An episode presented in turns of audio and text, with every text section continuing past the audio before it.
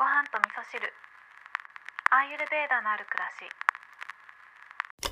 し。こんにちは土井京子です、えー今日はですね朝からえっ、と銅のメンテナンスをしていたんですけどえっ、と私は銅銅製のえっ、と水差しとあとコップを使ってるんですけどあの10円玉とか見るとわかるんですけどね。結構黒くなってきちゃったり酸化してね汚れてきちゃったりするんですけどこれ洗剤だと綺麗に落ちないのでお塩とお酢を使ってね、えーお掃除をしていくんですけど理科の実験とかでねやりませんでした？私は小学生の時に確かやったなやったやったというか教えてもらったのを宿題かなんかでお家でやりましょうみたいな感じだったと思うんですよね。でお家でやった気がします。一晩、えー、とお酢とお塩混ぜたところに10円玉をつけて寝る前にやって朝起きたらピカピカになっててすごいなんて言ってた記憶がありますね。でそんなことをしていて、えー水差しとコップをきれいにした後なんかまだねそのお酢とお塩がその使い終わったやつがまだなんか使えるんじゃないかなと思って、えー10円玉をね手元にあったものをきれいにしてピカピカにするっていうことをしたんですけど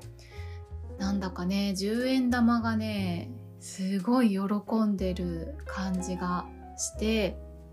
なんか3枚やったので30円なんですけど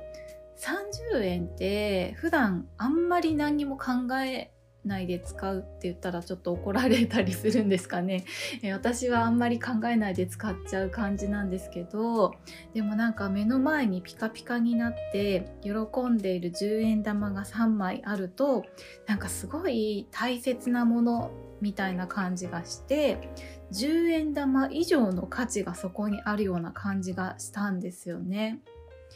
でね今日何の話をしたいかっていうとあの大事だから